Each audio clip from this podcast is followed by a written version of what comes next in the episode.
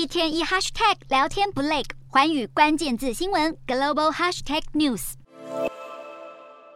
印尼东爪哇省的坎朱卢汉体育场在一号晚间一场足球赛后出现暴动事件，造成严重死伤。球迷因为支持的队伍输了球，在愤怒之下冲进场地闹事。警方发射催泪瓦斯想控制局面，让大量球迷慌张地奔向场馆出口，在推挤踩踏之下造成多人窒息。场外还有警车遭人放火焚烧，现场一片混乱。并且印尼政府调查发现，这座体育馆在当晚的场内人数超出了上限，规定容纳最多三万八千人，但当晚却卖出超过四万张门票。让暴动意外更难获得控制。除了印尼总统佐科威下令彻查，国际足总也要求印尼足协就此事提出报告。现在印尼暂停全国所有的甲组足球赛事，场馆也全面接受安检，直到相关调查行动结束为止。而印尼人权委员会也启动调查，要了解现场警方动用催泪瓦斯是否恰当。印尼已经不是第一次因为足球赛事引发暴动死伤，甚至在二零一八年还发生过球迷被敌对的支持者活活打死。印尼民众对于足球的狂热酿成一次又一次的暴力冲突。